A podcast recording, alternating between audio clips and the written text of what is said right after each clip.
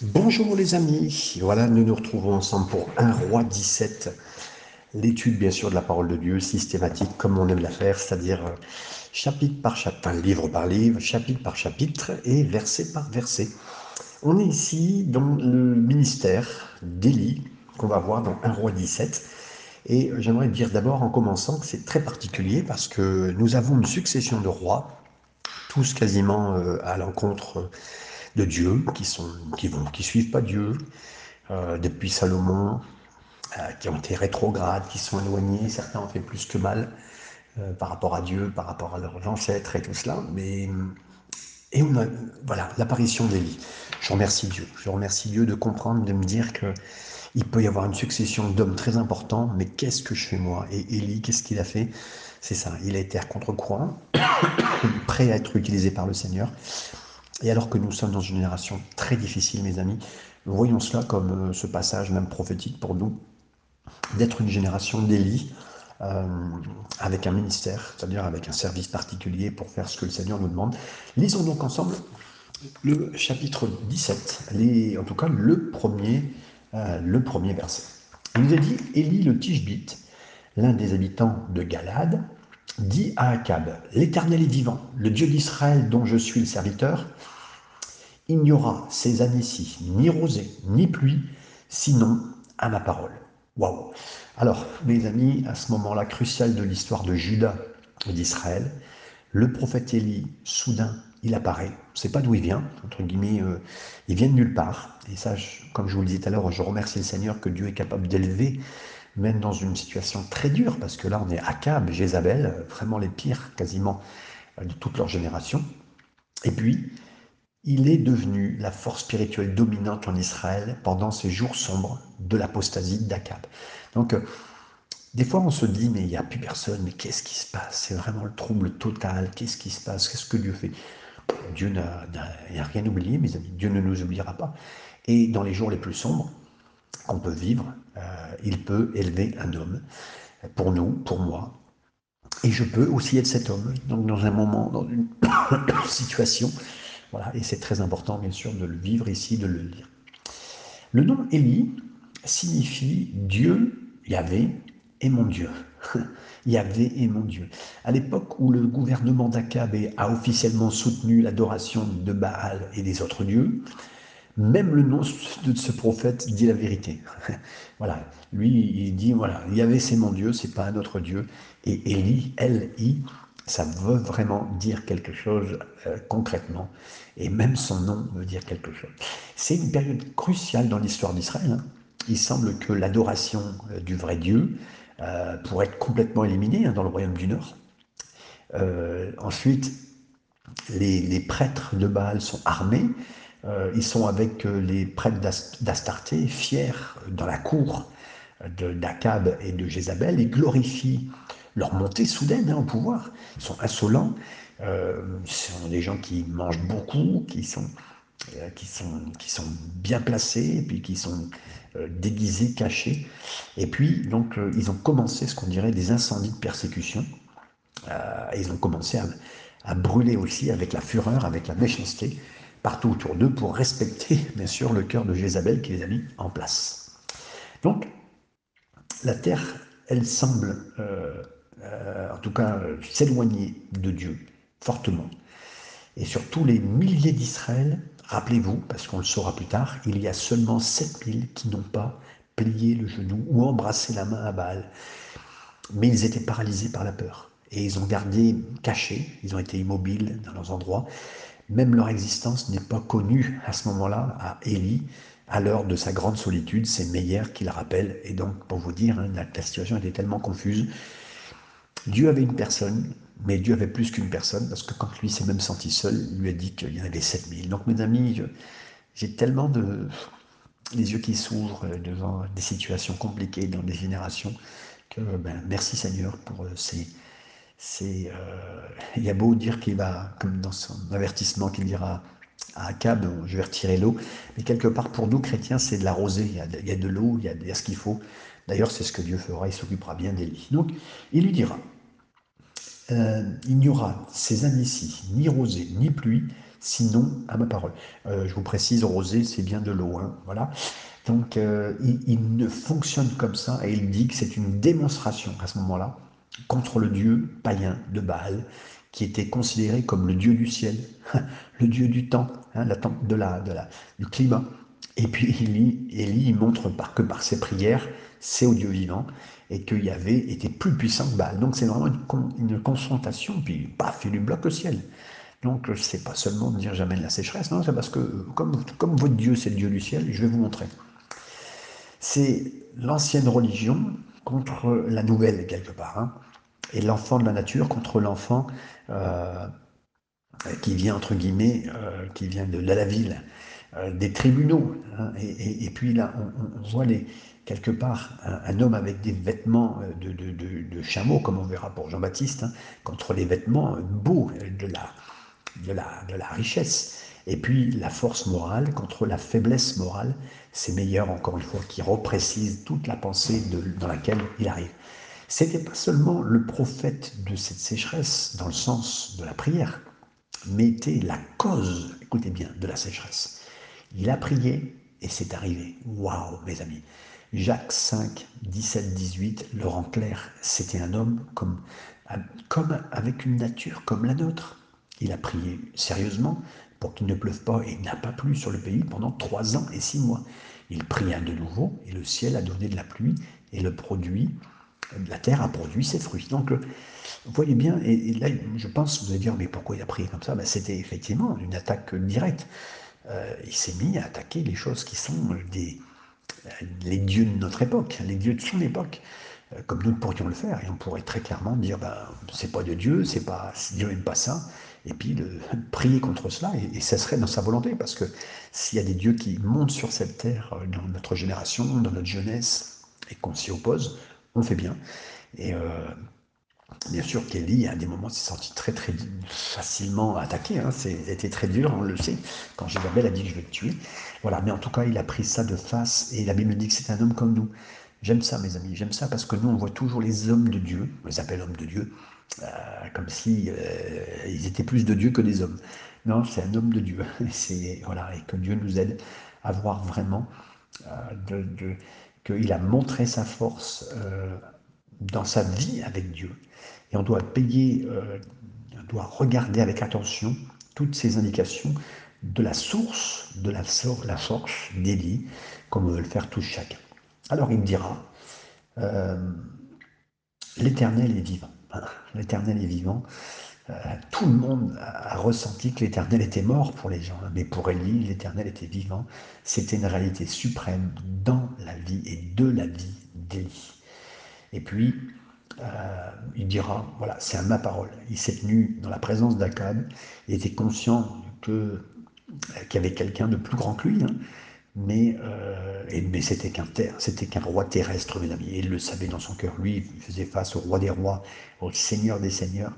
Et euh, voilà, et donc c'est beau de, dire que c'est le plus haut titre qui existe. On se rappelle, l'ange Gabriel utilisera cela même aussi dans Luc 1, 19, pour parler du Seigneur, pour parler de Dieu lui-même. Versets 2 à 5. Et la parole de l'Éternel fut adressée à Élie, en ces mots, par d'ici. Dirige-toi vers l'Orient et cache-toi près du torrent de Kérit, qui est en face du Jourdain. Tu boiras, de l'eau de torrent et j'ai ordonné au corbeau, de te nourrir là. Il partit et fit selon la parole de l'Éternel, et il alla s'établir près du torrent de Kérit, qui est en face du Jourdain.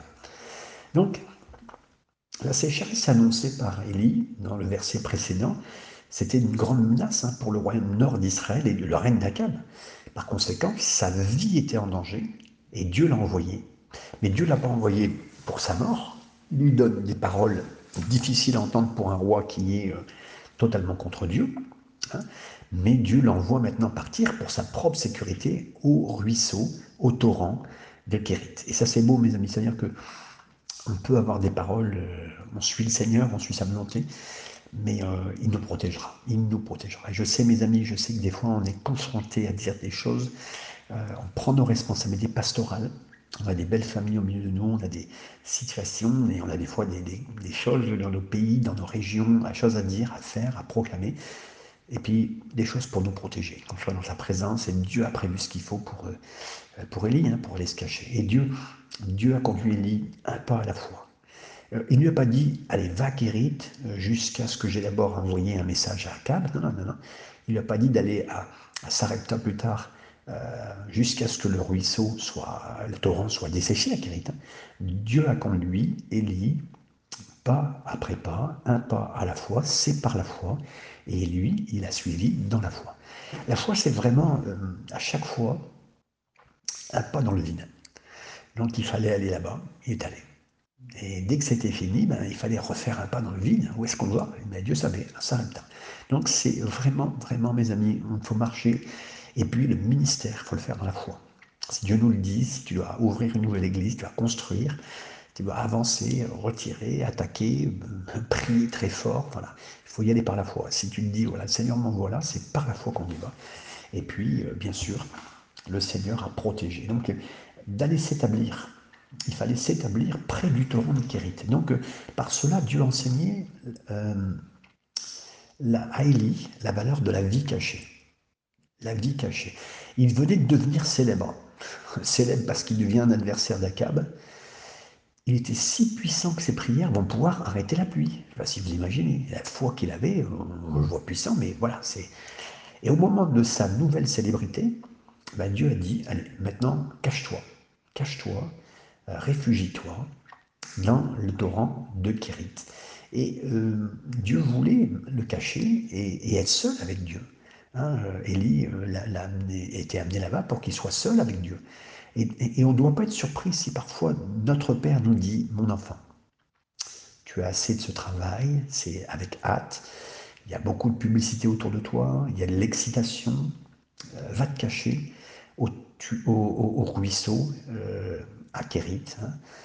Euh, peut-être que c'est dans une chambre de malade, peut-être que c'est dans, dans des espoirs déçus, peut-être que c'est dans un moment d'un torrent Kérit du deuil, euh, peut-être que c'est dans une certaine solitude, hein, dont les foules se sont éloignées. Voilà, mes amis, et c'est meilleur qui précise ça, mais oui, le Seigneur veut vous mettre à part, mes amis. Et là, peut-être que vous dites dans un moment, c'est difficile, mais moi j'étais fidèle au Seigneur et voilà ce que je vis. C'est voulu, c'est voulu. Là où vous êtes en ce moment, c'est le Seigneur veut une intimité avec vous. Et ça ne pouvait pas se faire différemment. Maintenant, ça peut se faire parce que vous êtes seul dans un endroit avec lui. Élie ne pouvait pas être seul tant qu'il avait Dieu, mes amis, et lui-même pour converger et pour avancer. Un, homme bon n'est jamais moins seul que quand il est seul.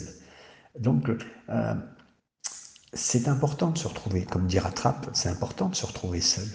C'est un moment important où on est seul à seul. C'est dur, hein, même des fois, d'être face à son cœur. Mais voilà, il y a la proximité avec Dieu qui peut être que cela. Et bien sûr, euh, quelque part, ne plus arriver à compter sur les autres, c'est il nous reste que Dieu. Il nous reste que Dieu. Et Dieu l'a voulu, mes amis. Je pense à certains, certaines euh, qui pourraient écouter ce message. Je ne connais pas toutes les situations, toutes les vies, mais voilà. Je connais le Seigneur. Et le Seigneur vous connaît et vous a retiré pour vous mettre dans un, dans un endroit. Et moi, personnellement, je, dirais même mes dernières années, je peux en parler simplement et librement avec vous. Été et je suis beaucoup plus seul, ce n'est pas une critique. Vous êtes euh, des, beaucoup de personnes qui m'écoutent sont des amis, d'autres personnes que je ne connais pas.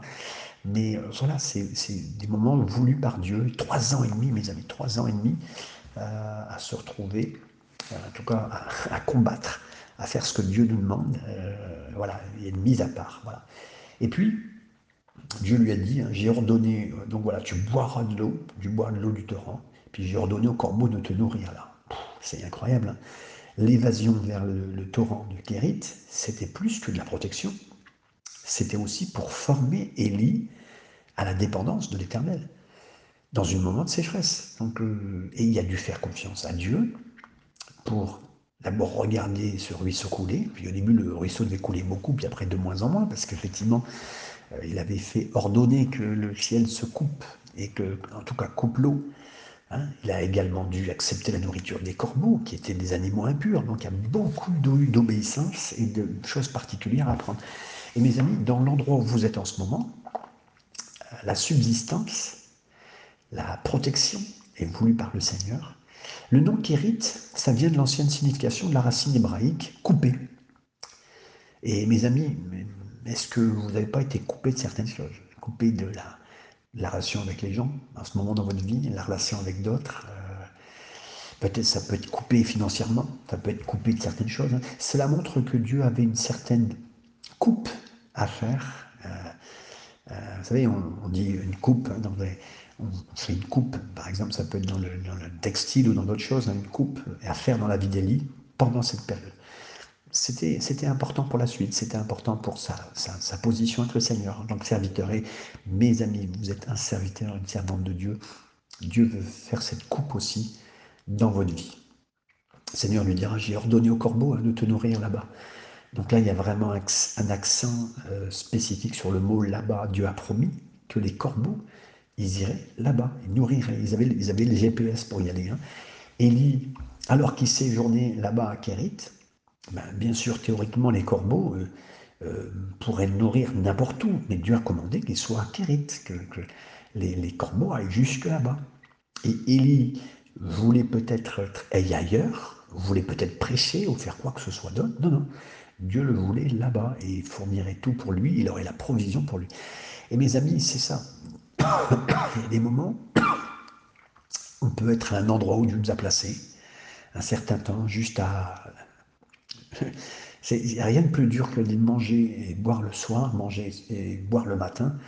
Euh, c'est une très très répétitif, puis on fait plus rien d'autre, puis on est caché. On ne on voit pas d'autre chose que les corbeaux, c'est-à-dire les impurs.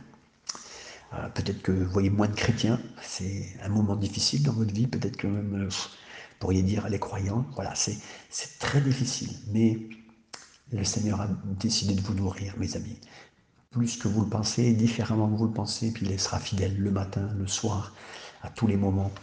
Voilà, et ça a été vraiment tellement important pour la vie d'Élie. Le verset 6.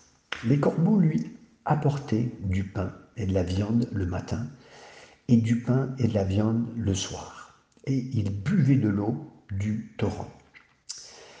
Les corbeaux lui apportaient du pain et de la viande. Chaque partie de la nourriture qui est venue à Élie c'est venu du bec d'un animal impur. Pas si vous imaginez. Donc, Élie, a dû repousser les idées traditionnelles, religieuses, de la propreté. Euh, parce qu'il s'est dit, c'est un corbeau quand même, hein, qui peuvent manger des animaux euh, et peut-être manger des, animaux morts. Mais là, c'était de la viande qui était apportée. Et en plus, c'est un animal impur. Euh, c'était soit ça, soit il mourait de la famine. Donc Dieu a appris à Élie à souligner l'esprit de la loi avant la lettre de la loi. Donc il a été avec lui. Bien sûr qu'il ne fallait pas faire certaines choses, et c'était écrit, mais il a fallu aller au-delà. Il a fallu comprendre derrière l'esprit de la loi. Et la loi, de toute façon, c'était ordonné par Dieu, c'est Dieu qui venait de lui dire. C'est pas comme si il avait inventé lui-même. Non, non, c'était écrit pour lui, c'était dit pour lui. Il sait que c'était Dieu qui lui avait dit.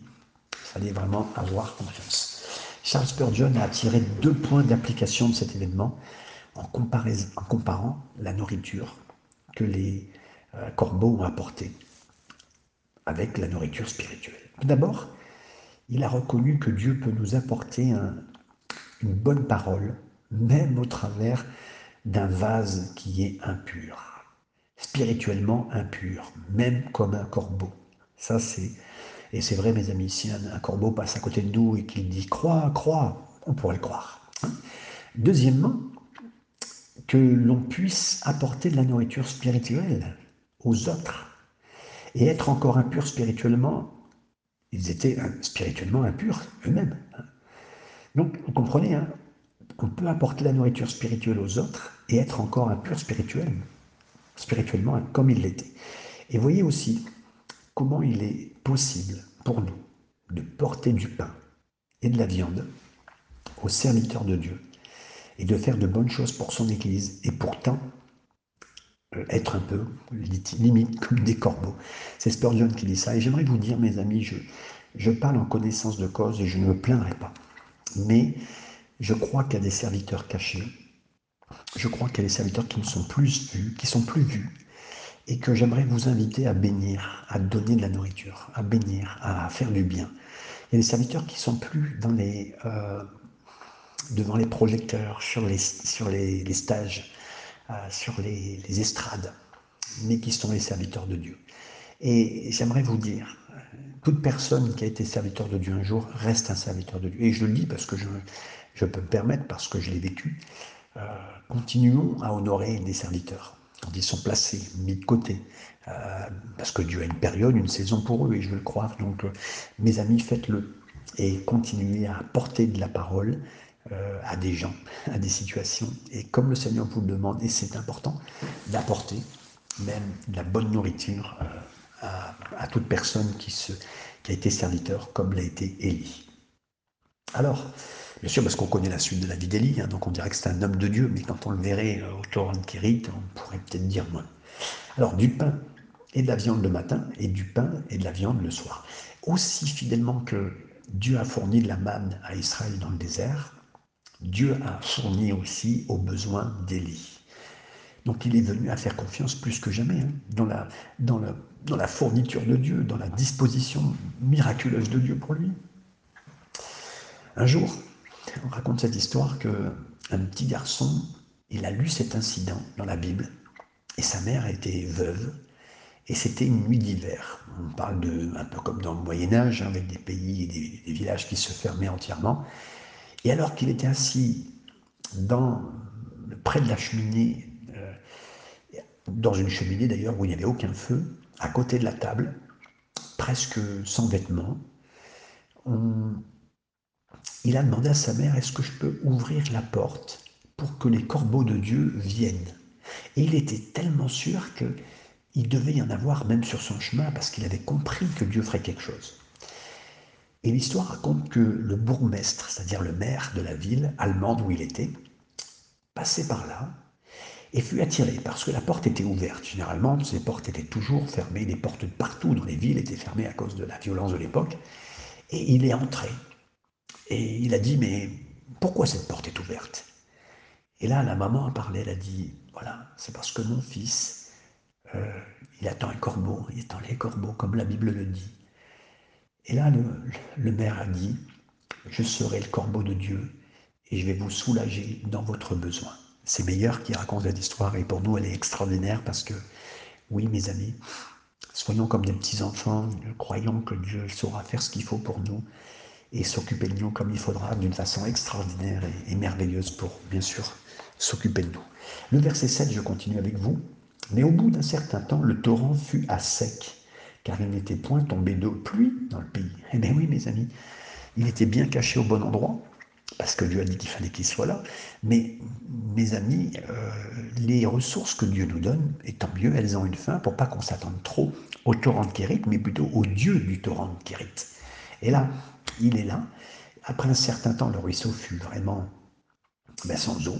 Hein. Donc il a dû voir de temps en temps, euh, regarder le niveau, puis de voir que le niveau baissait. Il, il a bien vu le flux du ruisseau ralentir hein, jusqu'à ce qu'il soit asséché. Donc sa source d'eau était partie. C'est difficile de s'asseoir à côté d'un ruisseau qui est sec. Beaucoup plus dur que d'affronter les prophètes de Baal, mes amis. Hein. C'est beaucoup plus dur de vivre ce qui a vécu là, parce que sur le mont Carmel, c'est Meilleur qui le dit. Parce que Meyer, il a également mentionné différents types de ruisseaux secs qu'on peut expérimenter dans notre vie. D'abord, il y a le ruisseau sec de la popularité. Euh, mes amis, quand vous, avez connu, et là encore une fois, ce chapitre m'a beaucoup parlé, c'est pour ça que je peux me permettre de, partager certains points. Quand vous avez connu le dimanche matin avec plus de 500 personnes et que le dimanche matin, les gens vous, vous bénissez après le, moment de partage et que vous ne connaissez plus la popularité, eh bien voilà, vous apprenez à connaître un torrent sec. Et euh, c'est ce qui s'est passé aussi pour Jean-Baptiste. Ça s'est éloigné dans la vie de Jean-Baptiste. Il a été à un certain moment avec beaucoup de monde. Dans, il est parti dans le désert en plus, hein, mais Dieu était son Dieu de subsistance. Et après, s'est retrouvé, même après avoir vu du monde pendant longtemps, il a attiré tout le monde, il a mis tout le monde vers Jésus, mais après, c'est lui qui s'est retrouvé en prison, mes amis. Il a vécu ce ruisseau sec. Le ruisseau sec de la santé. Euh, quand vous êtes dans un moment où c'est paralysant de difficultés, de mal, de maux que vous êtes en train de vivre, euh, vous sentez même comme si ça vous brûle, une consommation lente. Là, c'est un ruisseau sec dans votre santé, dans votre vie, mes amis. Et, et il a vécu, et je pense à beaucoup d'amis, de, très chers amis qui sont là et qui nous écoutent et qui sont dans le cœur de Dieu. Croyez que vous êtes toujours entre les mains du Seigneur. Ne pensez pas que ce ruisseau, sec, euh, Dieu, euh, ça voudrait que parler de l'amour de Dieu pour vous, que ce serait tarif. Non, pas du tout, mes amis. Ensuite, il y a le ruisseau sec de l'argent qui diminue lentement avec des demandes. Au niveau de la maladie, on en a parlé, mais aussi des mauvaises dettes ou peut-être d'autres personnes euh, un peu extravagantes qui vous auraient demandé des sous ou qui auraient fait ce qu'il faut ou pas fait ce qu'il faut vous concernant. Enfin voilà, fait ce qu'il faut pour vous envoler ou, ou, pas fait ce qu'il faut pour, euh, pour vous aider à faire ce qu'il fallait. Donc mes amis, qu'importe, mais on peut vite ce ruisseau sec des finances. Le ruisseau sec de l'amitié, parce que depuis longtemps, ça a diminué, vous aviez beaucoup d'amis, et puis euh, ben là, c'est la menace de ne plus en avoir du tout, euh, pour des tas de raisons, et on n'a même pas besoin d'entrer dans les détails, mais les amis, on peut perdre tous nos amis, et voilà. Alors pourquoi Dieu laisse-t-il ces, ces, ruisseaux secs? Ben, Il veut nous apprendre à ne pas faire confiance dans ses dons, mais en lui-même. Il veut drainer euh, ce qui est de nous, il veut drainer, euh, d'abord il va, il va bénir les apôtres quand ils vont avoir dix jours d'attente, vous vous rappelez, avant la Pentecôte. Il veut relâcher nos racines. À un moment où on n'a plus d'eau, ben, il faut que les racines aillent plus profondes. Euh, il veut enlever à une sphère de service et d'éducation plus forte en nous. Il veut mettre plus de contraste dans le fleuve d'eau qui vient du trône, mes amis, et qui lui ne sèche jamais. C'est meilleur qu'il précise, mais voilà, mes amis, voilà, les choses que Dieu veut arriver dans nos vies sont très importantes, très fortes. Et euh, voilà, et, Seigneur, c'est ce qu'il fait dans cette relation, dans ce que vous vivez, dans ce que nous apprenons, dans toutes ces difficultés que le Seigneur peut, mettre dans nos vies. Et là, il nous est dit, bien sûr, au bout d'un certain temps, le torrent euh, fut à sec, car il n'était point tombé de pluie. ben oui, cette sécheresse pour laquelle y a prié, c'était lui qui a prié pour ça. Il n'a pas prié pour que la pluie revienne et pour sa propre survie. Non, non, non, non. Il a gardé le but de Dieu en premier, même quand cela lui a nuit personnellement. Donc, euh, c'est comme Jésus, il n'a jamais aucunement prié pour un miracle personnel, mes amis, aucunement, mais toujours pour le but de Dieu que le Seigneur lui avait euh, confié.